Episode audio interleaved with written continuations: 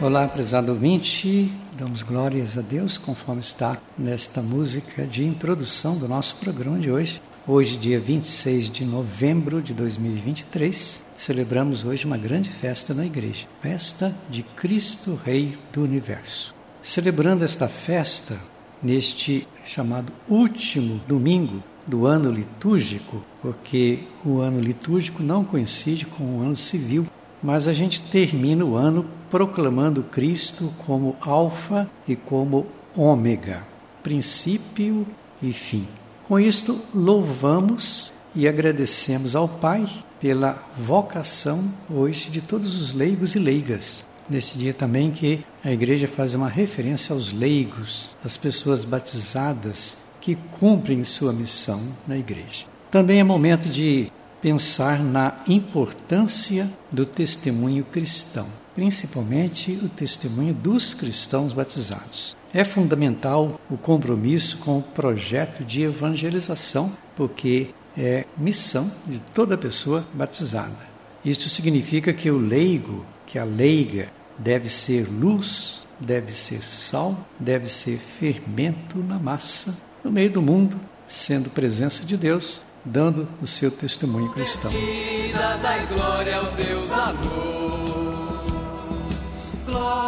A primeira leitura deste dia de Cristo Rei é de Ezequiel 34, do 11 ao 17. Deus fará justiça em relação a todas as ovelhas.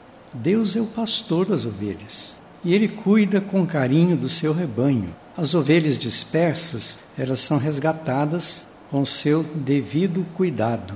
Muitas ovelhas ficam perdidas, ficam doentes, são extraviadas, mas o pastor tem a obrigação de cuidar de todas elas. Esta foi a prática de Jesus como bom pastor, convidando também a nós na nossa missão de pastorear.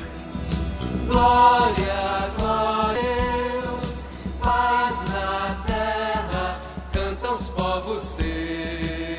Depois da segunda leitura, a primeira carta de Paulo aos Coríntios, capítulo 15, do 20 ao 28. Diz Paulo que o reino de Deus está em nós, entre nós. Sua presença no Cristo ressuscitado é fonte de vida para todos. E ele cita que Adão trouxe a morte, mas em Cristo todos reviverão. No fim de tudo, Deus será tudo em todos, inclusive na morte. Todas as forças e poderes do mundo vão perder suas forças. No mundo da guerra, tudo será vencido e assumido por Deus. Nós estamos então num momento assim de grandes destruições. Agora, pastor constrói, não é aquele que destrói. Aí que vem a grande reflexão nossa hoje desta responsabilidades ou das responsabilidades de quem assume atitudes de morte, de destruição. Criaste, é obra tua, pelas estrelas claras. O Evangelho, Mateus capítulo 25, 31 a 46. No fim, que nós estamos no fim do ano, fim do ano litúrgico, Deus vai assentar em seu trono os bons irão com ele. A história da salvação então termina quando todos serão julgados. Jesus é o juiz final, como rei pastor, sentado ao lado do Pai. Esse julgamento, conforme a primeira leitura, será com justiça.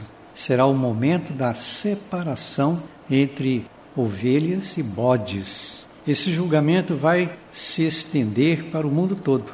Todos seremos julgados. Os justos serão recompensados, porque cumpriram seu dever.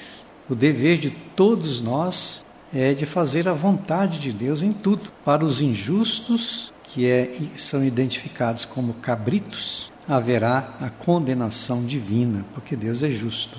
A separação será entre justos e injustos. Salvação ou não salvação. Nas injustiças, os pobres são os que mais sofrem e eles se identificam com o próprio Cristo.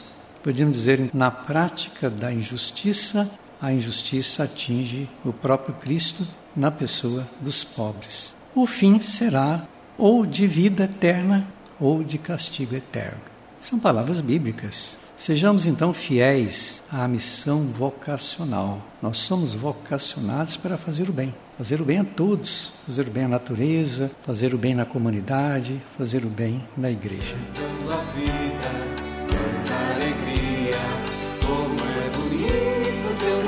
Pois é, assim a gente termina então mais um ano litúrgico, um ano da igreja, porque no próximo domingo a gente já começa o advento, a preparação para o nascimento do Rei, e a gente termina o ano proclamando Cristo Rei do Universo. E vamos ficando por aqui, desejando as bênçãos para você, para ter muita força, muita coragem na sua caminhada.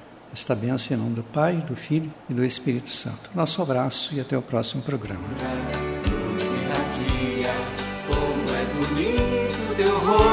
Maria, paz e ternura.